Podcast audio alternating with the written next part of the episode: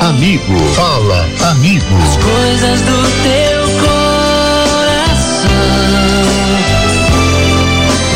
Se tua palavra me fizer chorar, sei que é por amor. Hoje aqui no programa Palavra de Amigo, nós temos a alegria de receber a participação de mais um ouvinte. E para nós é uma grande honra, na verdade, ter esta confiança de cada um de vocês. E aqui eu quero dizer para você, olha, é interessante dizer isso aqui, é a primeira vez que eu digo. Nem eu mesmo sei quem, sei quem é o ouvinte. Né? O ouvinte disse aqui, ó. Gostaria de não divulgar o meu nome. E de fato não tem nem como eu divulgar porque a produção do programa só passa o texto aqui para mim. O Fabinho só passa o texto, né? E eu não sei quem é, de fato. Pra gente realmente preservar a privacidade do nosso ouvinte e assim nós termos este, este aconselhamento ao mesmo tempo confiante, aberto e discreto. Porque nós preservamos a vida né, de cada um de vocês. O importante é a sua pessoa, é você. Nós não queremos fazer sensacionalismo com nenhum caso, nada disso. Mas nós queremos que através da, da sua situação, muitas outras vidas podem ser tocadas, muitas pessoas podem ser iluminadas com a luz da fé e com o ensino da igreja. Então, veja só qual é a situação que nós temos hoje aqui no programa. Nosso ouvinte diz assim: Boa tarde. Sou casado no civil e na igreja. É, ou seja, ele tem de fato o sacramento do matrimônio mas ele partilha essa situação de dificuldade que eu trago para todos os nossos ouvintes aqui. Ele diz assim, nosso, nosso irmão. Depois de alguns anos de casado, a minha ex-esposa, ele diz, disse: Eu não quero mais ficar com você. Estou gostando de outro, outro homem, e me abandonou. Pergunta é a seguinte, padre: Este homem que foi traído e abandonado, né, ele no caso, não tem o direito de ter uma outra mulher? A igreja não aprova? Primeiramente, meu irmão, eu te agradeço mais uma vez pela sua confiança. E é uma pena que nós não estamos assim de frente um ao outro, porque eu gostaria agora de fato de te dar um abraço, te acolher de sentar, te ouvir, ouvir a tua história, porque certamente é uma história dolorosa para você. Eu não sei há quanto tempo isso aconteceu, é, quanto tempo vocês conviveram no matrimônio, mas eu sei certamente que você sentiu uma grande dor por essa situação e ainda sente. E Deus não é indiferente à tua dor. O Senhor é um Deus próximo. Ele é o Emanuel, Deus conosco, e ele está perto de você. E você pode sentir essa proximidade, sim, através aqui da Rádio 9 de Julho, mas eu digo para você através da igreja mesmo. Veja, eu, eu, convido você, meu irmão, e aqui eu sempre faço esse convite, né? É, para todos os nossos participantes aqui do, do, do quadro Fala Amigo, é você, sim, é, participar aqui do, do, nosso aconselhamento, mas depois procurar um acompanhamento, procurar um sacerdote que você possa, em quem você possa confiar, etc.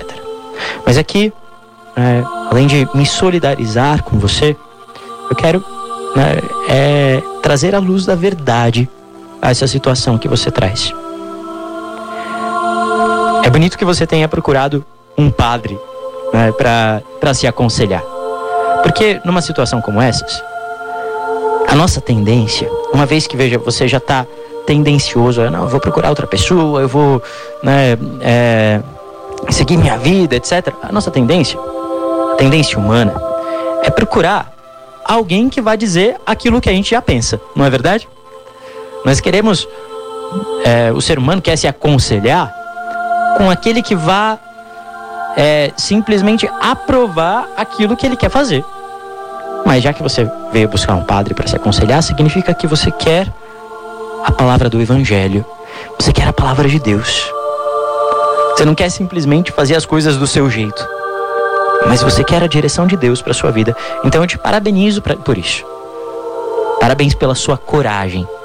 Que nesse momento o teu coração realmente se abra para você ouvir a palavra de Deus e ser dócil ao Espírito Santo para te guiar.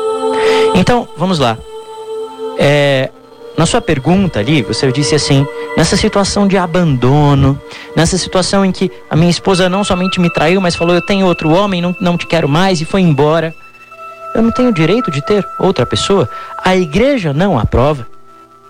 Então, veja só. O que é que a igreja pode aprovar ou não? Mais ainda, antes de responder a sua, a sua questão, para que a gente entenda as coisas a partir do seu princípio. De onde vêm as regras da igreja, digamos assim? Aquilo que a igreja aprova, aquilo que a igreja não aprova. Por que, que a igreja diz que isso é errado, aquilo é certo? Por quê? De onde vem isso? O Papa simplesmente acorda um dia e fala: a partir de hoje é, será assim. A partir de hoje todos terão que seguir essa regra. Será que é assim? Não, não é. Existe um princípio um adágio, né, como nós chamamos, escolástico. Quer dizer, um, um princípio é, de, de, teologia, né, de, de entendimento da fé, que nasceu há muito tempo, muito antigo, que diz assim: o ser e aquilo que é bom se convertem entre si. O que quer dizer isso? Essa frase meio complicada, né? O ser e aquilo que é bom se convertem entre si. Significa que a igreja diz aquilo que é bom e aquilo que é mal, aquilo que é certo e aquilo que é errado, não arbitrariamente, não por uma convenção, entende? É uma convenção humana, né? Ah, eu acho que tem que ser por aqui, ou por voto, sei lá, os cardeais se reúnem lá em Roma e dizem que o certo é isso, ou o certo é aquilo, ou simplesmente por uma imposição do Papa. Não, não é por isso. É pelo ser das coisas. Perceba o seguinte: assim como a escuridão é a ausência da luz, o mal também não existe por si só. Ele é a ausência do bem. Ele é a ausência do ser. Quer dizer, quando falta alguma coisa para a coisa ser o que ela tem que ser, então aquilo é mal. Ah, então, por exemplo, quando o matrimônio não é aquilo que ele tem que ser, aquilo que ele nasceu para ser, aquilo que ele foi criado para ser, então existe o pecado. Por exemplo, quando não existe a fidelidade dentro do matrimônio. Não é simplesmente porque a igreja diz que as pessoas têm que ter. Tem que, o casamento tem que ser monogâmico, como que por uma imposição social. Não. É porque senão não é casamento, horas. Simplesmente por isso. É qualquer outra coisa, menos casamento. E por isso é mal. Porque não é aquilo que tem que ser. Entende? E assim é com todas as outras coisas. Não só com a moral sexual, mas com a dignidade da vida humana. Pecado é uma negação da natureza das coisas como foi criada, como foram criadas e desejadas por Deus. Então, para a gente chegar na resposta para você, nós temos que entender o que é o matrimônio, o que é o casamento, de fato. Então, quando Deus criou o homem, a palavra de Deus diz que Deus criou o homem e a mulher um para o outro. É bonito o relato lá do Gênesis, que diz que o homem não podia ficar só, não era bom que ele estivesse só. Então a mulher foi feita como que para complementar perfeitamente o homem. De modo que já não fossem dois, mas uma só carne, então o homem deixaria a sua casa e, unir, e se uniria à sua mulher. E com Cristo, isso adquiriu um caráter sacramental. O matrimônio a partir de Cristo se tornou sacramento, quer dizer, se tornou sagrado. Se tornou, se tornou, quer dizer, não apenas uma união natural, mas uma união em Cristo sobrenatural. A Assim como Cristo se entregou totalmente pela igreja na cruz, marido e mulher se entregam totalmente um ao outro por toda a vida. Isto é o matrimônio. Jesus diz no Evangelho, quando perguntam para ele, Senhor, é, é lícito um homem dar uma carta de despedida para sua mulher e assim procurar uma outra? E Jesus diz: aquele que se separa da sua mulher né, e se une a outra, comete adultério contra a primeira. Ele é muito claro. Então perceba, é, a sua pergunta sobre se a igreja permite ou não, ela precisa ser reformulada. Porque existem coisas que a igreja pode permitir, outras a igreja não pode. A igreja não pode mudar a palavra de Deus. A igreja não tem poder para mudar o evangelho, para mudar a palavra de Cristo e mais, para mudar a natureza das coisas. Não dá para dizer que a, a madeira é ferro. Não dá para dizer que, que, que a Terra é quadrada ou plana. Ela não vai deixar de ser um globo. Ainda que o Papa baixasse um decreto, isso não mudaria o fato de as coisas serem como são. Né? E aqui eu digo, né? É, é impossível por graça do Espírito Santo, que o Papa diga alguma coisa contra o Evangelho. É impossível, seria impossível, né? Isso é que eu estou levando para o absurdo. Seria impossível que o Papa baixasse um decreto, por exemplo, aprovando né, o, o que, que o, o, o homem se unisse a uma nova esposa. Seria impossível isso. Então, qual é o nome dessa situação? O nome dessa situação é, objetivamente, adultério. Sim, houve uma primeira situação muito triste.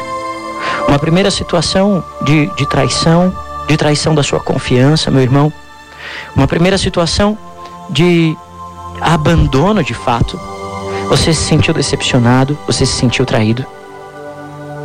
Mas isso não muda aquilo que você prometeu. Aquilo que você prometeu diante de Deus. Aquilo que você escolheu livremente para si, para a sua vida. É, isso é muito importante que as pessoas entendam. Veja, você que está se preparando para o matrimônio. Primeiro, ninguém é obrigado a se casar. Você vai se casar, você que vai se casar ainda, ou você que se casou, porque você quer ou porque você quis.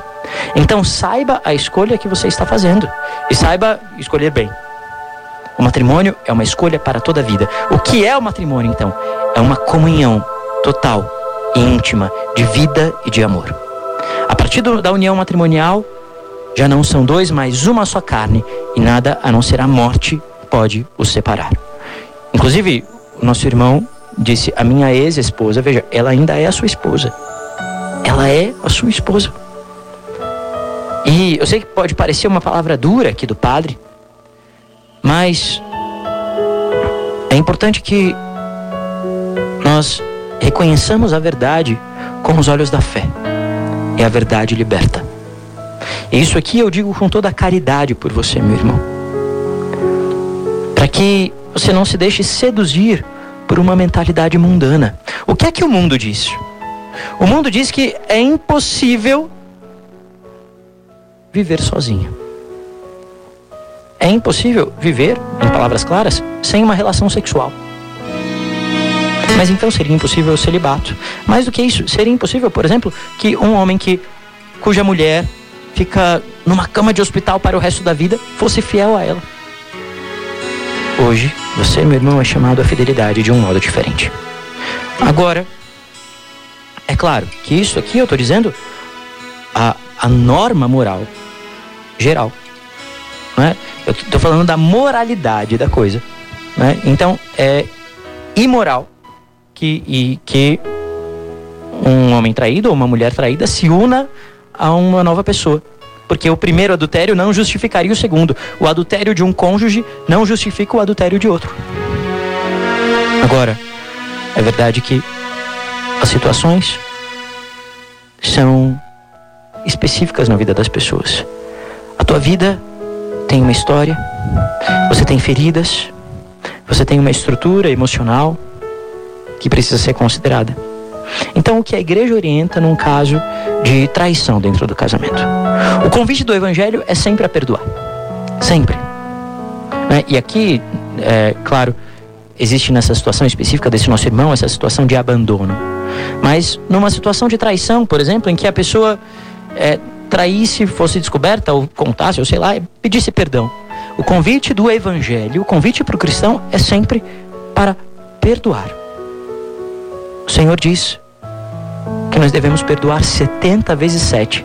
Quer dizer, sempre, incondicionalmente, a toda pessoa, em qualquer situação. O que significa esse perdoar? Significa uma libertação interior. É libertar-se do rancor, é libertar-se da mágoa, é libertar-se do desejo de vingança, é abrir mão da vingança e desejar o bem para o outro, desejar o céu para o outro. Agora, infelizmente, nem sempre é possível a reconciliação plena. Perceba, são duas coisas, dois passos distintos. O primeiro passo é este perdão interior, é o abrir-se para esse perdão. Pedir a graça de um perdão. E é um processo. É um processo que começa pela oração. Pedindo ao Senhor, Senhor, me mostra os motivos para eu querer perdoar. Me faz, primeiramente, querer perdoar. Querer me libertar disso, porque a falta do perdão mais do que fazer mal para o outro, faz mal para mim mesmo.